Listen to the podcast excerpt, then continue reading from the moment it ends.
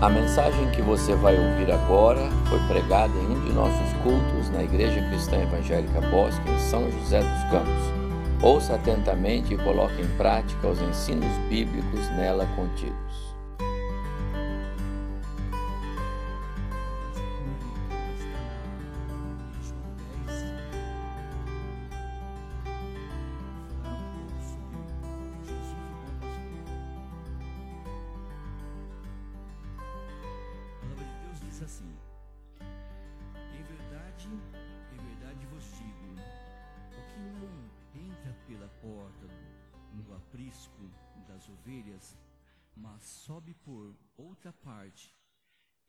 É ladrão e salteador.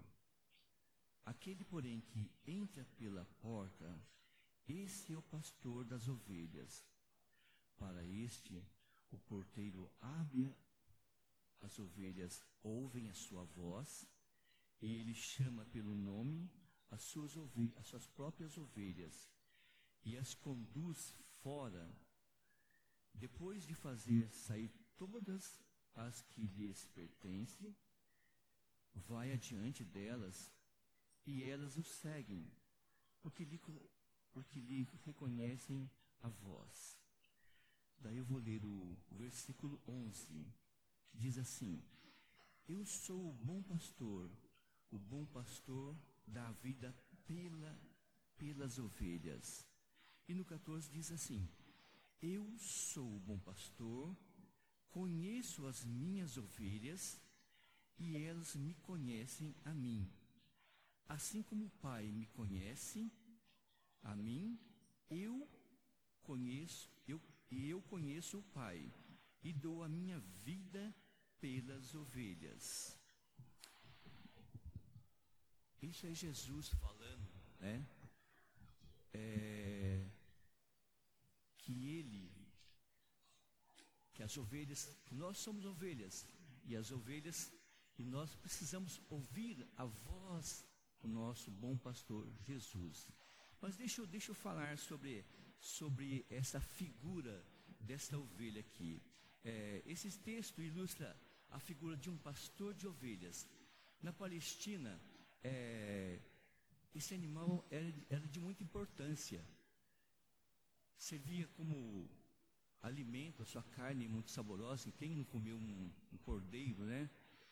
É, carne, a lã, a sua lã, a sua pele, toda, tudo na, na ovelha era, era, era usado, principalmente a lã, que era muito importante para eles.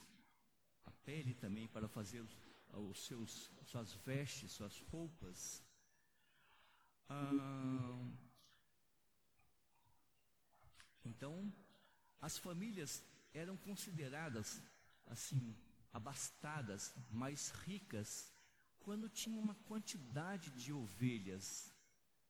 Então você dava para você ver o nível da, da, família como era quando ela tinha várias ovelhas ou uma, duas, quando tivesse, quando tinha bastante, elas era bastante abastada, ricas. E lá naquela região também tinha outros animais também que, que a gente que eles criavam também, que eram o camelo, a cabra e, e o cabrito também. São animais que, que o, naquela região era bem que eles criavam, criavam para seu sustento. Era uma moeda de troca também, né?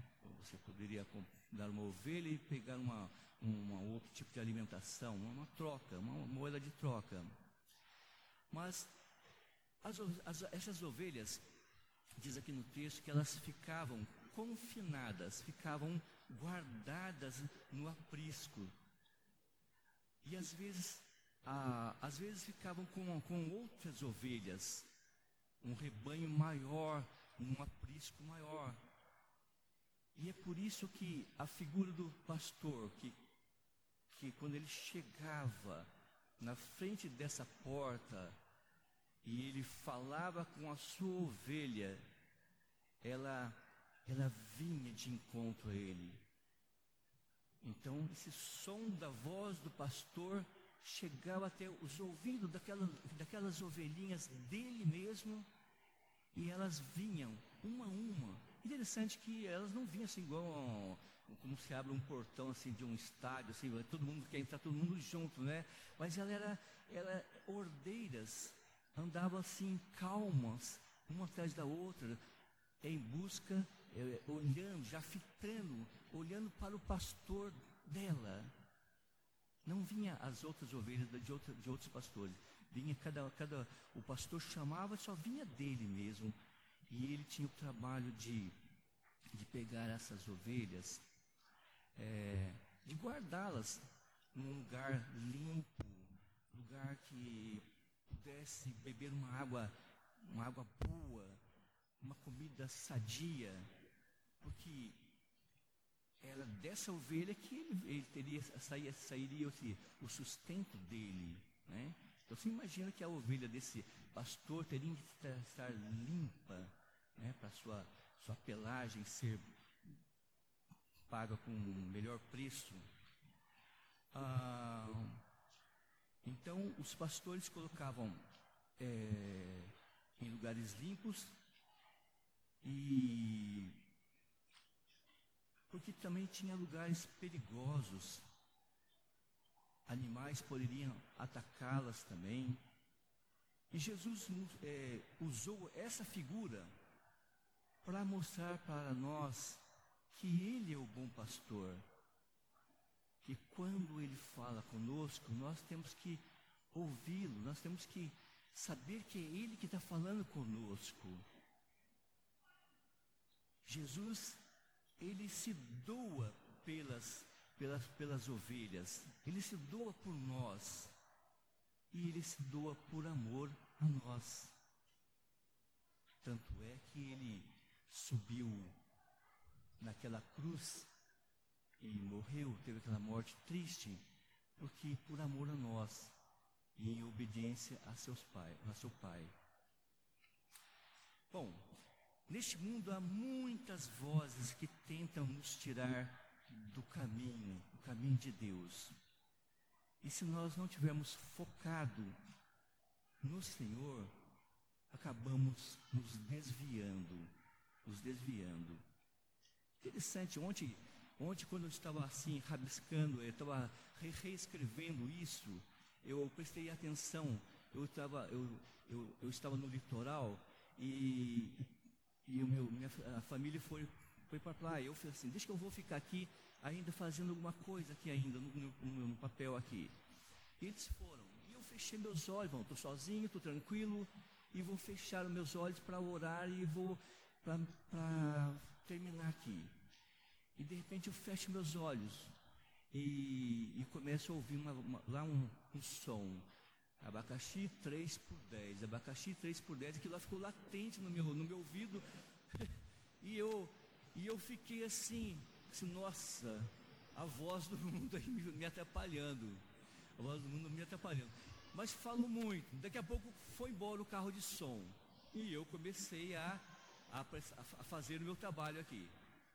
Mas, depois que eu tinha terminado assim, estava repassando, é, o caminhão, o carro voltou de novo e passou bem na minha frente, na frente da minha casa. O que aconteceu? Eu fui comprar os três abacaxis. Fui. Ainda bem que estava gostoso o abacaxi, serviu um abacaxi pérola, estava um tamanho bom, estava muito gostoso o abacaxi. Mas, gente, isso, quando eu estava orando, aquilo lá estava me atrapalhando. Agora você imagina toda essa fala do mundo falando no teu ouvido.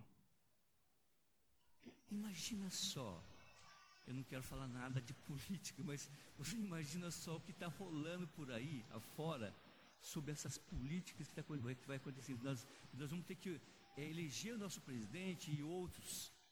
O que está acontecendo? Tantas falas, tanta coisa, tanta picuinhas, brigas, você entende isso?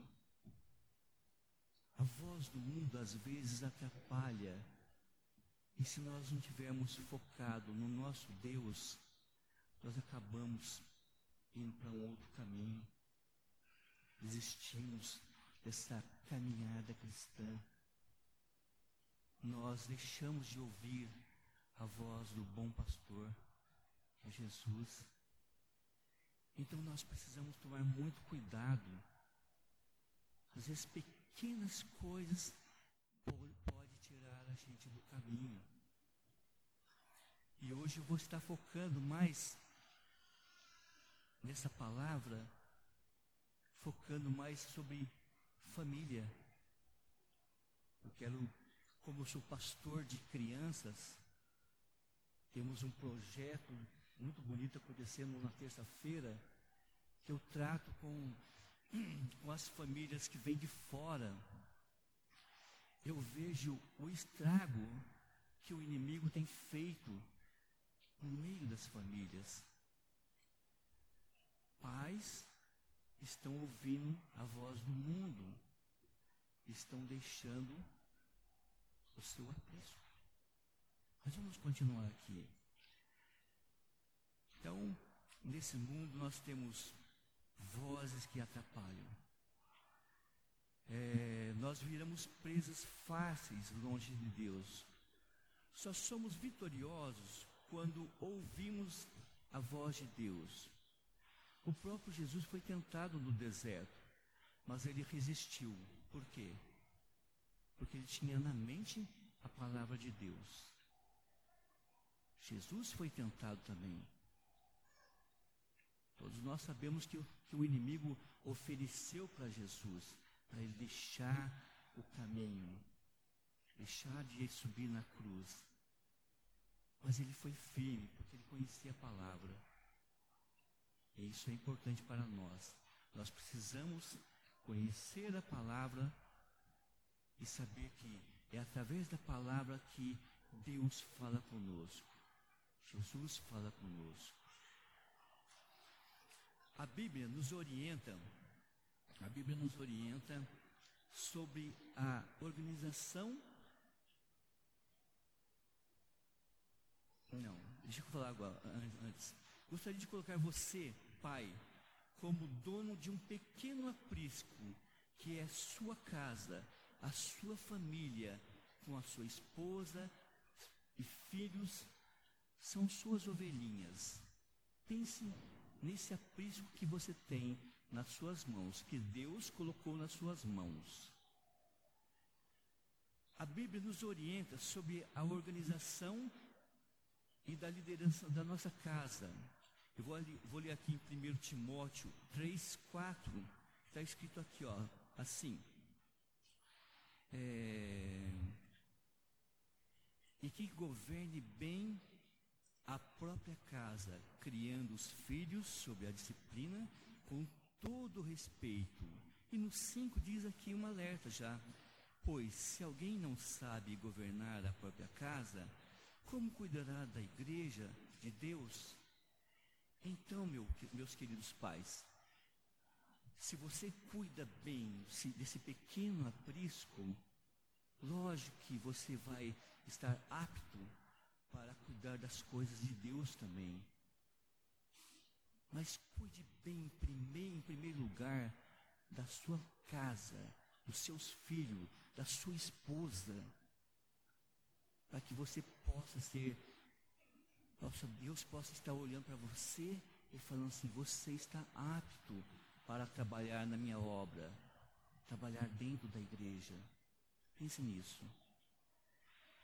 Então, esse versículo fala da liderança e autoridade que o homem deve usar conduzindo a sua família na administração e no bom andamento da sua casa. O governo desta família é sua responsabilidade. Olha só, o governo dessa família é sua responsabilidade.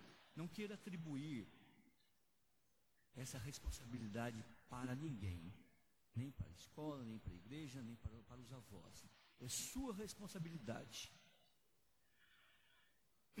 Temos de ensinar essa hierarquia para os nossos filhos. Deus é a nossa autoridade maior e nós e nós autoridade para os filhos. O filho tem de viver debaixo da, da autoridade do pai e ele deve ver essa submissão a autoridade, a autoridade de Deus na vida do pai. Pai é o exemplo vivo para os filhos. Não se esqueçam disso. Pai é o exemplo vivo para os filhos. Então, temos que repensar muitas coisas. Deixa eu tomar um pouquinho de água.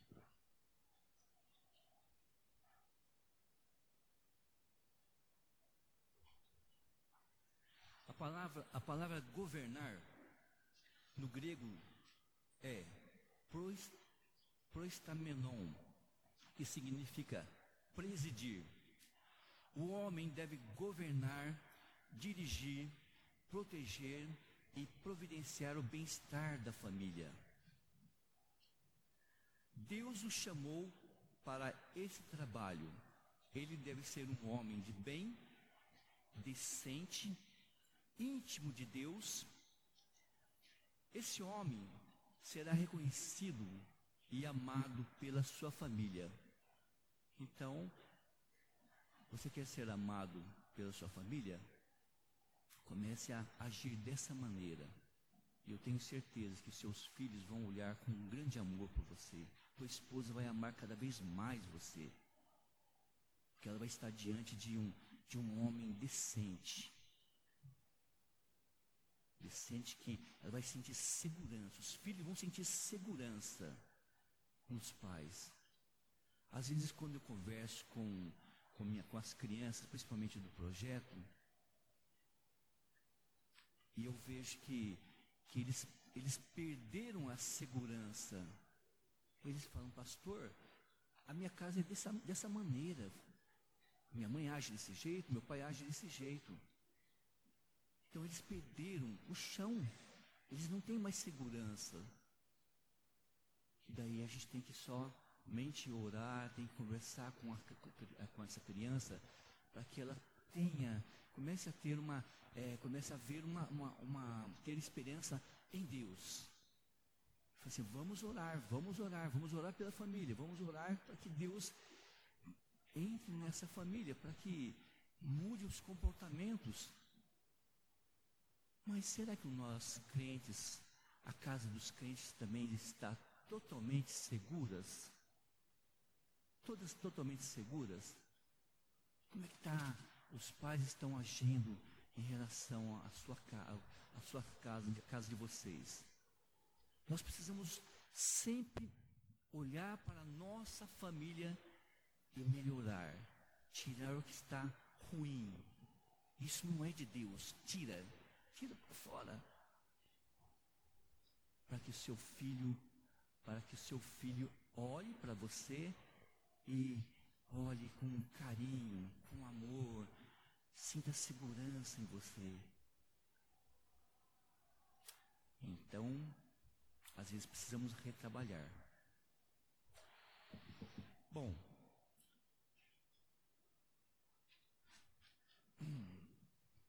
é, esse homem será reconhecido como é, amado pela sua família. Devemos ensinar aos filhos o caminho que ele deve caminhar como um trem no trilho que não desvia. Você já pensou no trem já? O trem quando ele quando ele está no seu trilho, ele ele não se, ele não, não sai daquela daquela daquela daquela rota. Eu interessante estava vendo uma reportagem esses dias, estava vendo um trem de, levando pessoas de Belo, Belo Horizonte até a praia falando do trajeto, que mais eles andam a 60 por hora, mais ou menos, e mas andam em segurança. Eles eles conseguem chegar mais rápido do que os carros. Por quê? Porque existe a segurança, andam num trilho só. E o camarada dirige até de lado até, nem frente não é. Eu achei interessante, eu nunca tinha prestado atenção nesse caso, mas quando eu vi aquela reportagem, eu prestei atenção. E eu achei legal. As nossas crianças, através, quando nós ensinamos a palavra para as nossas crianças, elas vão entrar, andar num trilho, como se fosse um trem. Provérbio 22 diz assim, ó, ensina a criança no caminho que deve andar, e ainda quando for velho, não se desviar, desviará dele. Ah, em 1 Timóteo 3,12, se refere ao diácono e diz assim: O diácono seja marido de uma só mulher e governe bem seus filhos e a própria casa. Esse é o líder da igreja. Mas o pai, vocês também poderão ser um líder, líder da igreja também. Vocês um dia vão, Deus vai olhar para você e falar assim, você pode ser diácono, você pode fazer, ser um presbítero, um missionário, um pastor, um professor. Ah, esses versículos indicam que o homem de Deus deve ser primeiramente um bom mordomo da própria casa. Como que você está sendo na, na, sua casa? Está sendo um bom mordomo? Como é que está, você está agindo na tua casa? Em Provérbio 27, 23, 24, eu vou ler aqui, está escrito assim, ó. Procura conhecer o estado, da, o estado das tuas ovelhas e cuida dos teus rebanhos, porque as riquezas não duram para sempre, nem a coroa, de geração em geração. Destaca a importância de sermos bons, mordomos das pessoas e das posses que Deus nos confiou. Quando nós não somos bons mordomos, nós perdemos a bênção. Então nós precisamos ser, quando sermos mordomos da nossa casa, do que nós temos nas nossas mãos e das pessoas. Se você é um professor, se você é um. Que, que, a, a tua família também, você também tem que ser um bom mordomo sobre a direção dessa família também. Entendemos que nesse, nesses textos, o homem sábio valoriza o que Deus confiou em suas mãos. E a família é o bem mais precioso que ele nos deu. Vocês creem nisso? A família é o bem mais precioso que nós temos. Não pense que a sua casa na praia, na roça, ou então o seu carro de valor alto aí, nada disso tem valor, sua conta bancária. O valor maior é a sua família. Sabe? E é triste ver quando nós vemos famílias já se desfazendo. É muito triste. Você vê uma batalha perdida ali. Quando você olha para um casal que se desfez, você pode, pode ter certeza, não ouviu a voz de Deus. Não ouviu a voz do bom pastor. Perdeu. Perdeu para o mundo. Ouviu a voz do mundo.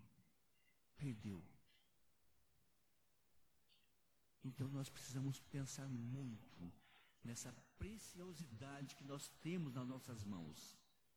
A família é o nosso bem maior. Nosso bem maior. Preserve a sua família. Busque a Deus. Quando ver alguma coisa acontecendo, procure ajuda. Pastores, procure os pastores, presbíteros. Vamos orar juntos. Mas não deixe que se perca a família. Quem sofre são os filhos. Eu estou falando isso daí porque eu tenho presenciado muito a questão do nosso projeto. As famílias todas se desfeitam, mas não conhecem a verdade, não conhecem Deus. Graças a bom Deus, nós temos hoje, nós temos seis seis pessoas, pais, estudando a Bíblia conosco, comigo, com a dona Eurides. O projeto está servindo para ensinar a palavra de Deus para os pais também. Mas cuidado com a sua família, tome cuidado, ore mais, busque mais a Deus. Se aproxime, o casal se aproxime cada vez mais, se amem. Então, o homem de Deus aprende a liderar primeiro a sua família e depois expande para um grupo maior que é a igreja de Deus. Eu tenho certeza, se você estiver com a sua micro, no seu micro aprisco, ele vai dar um marco para você. Ele vai te dar condições para você estar trabalhando na, nas obras, na, na igreja de Deus. E eu tenho certeza que Deus vai abençoá-los.